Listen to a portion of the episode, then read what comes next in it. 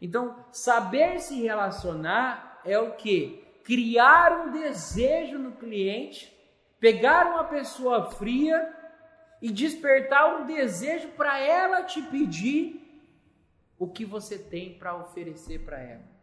E isso é saber fazer um relacionamento com o cliente frio. E é assim que você faz o despertar de interesse e é assim que você engaja e se relaciona então com cliente frio. Porque dessa forma você não está vendendo, ele está pedindo para comprar de você. O teu resultado vai ser muito maior. Você vai conseguir falar com menos pessoas. Dessa forma você pode conseguir no dia às vezes falar com 10 ou 20 pessoas.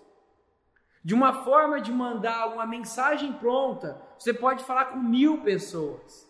A diferença não está a quantidade de pessoas que você atende, está no resultado que você gera. Então não importa falar com mil se vende só para dez. É melhor falar com 20 e vender para os mesmos 10. Porque amanhã você ainda tem 980 clientes na tua carteira para você se comunicar. Então, essa é a dica, esse é o passo que você tem que seguir para despertar a curiosidade.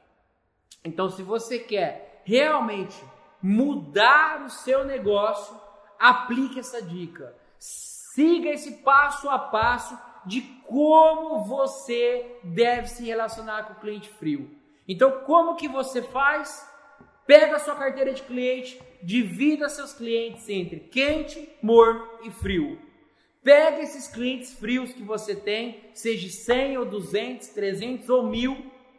Pega esses clientes e cria essa estratégia de comunicação para o WhatsApp. Dessa forma, a sua taxa de conversão vai aumentar muito, muito. Isso é comprovado. Eu tenho certeza disso que eu estou falando para você.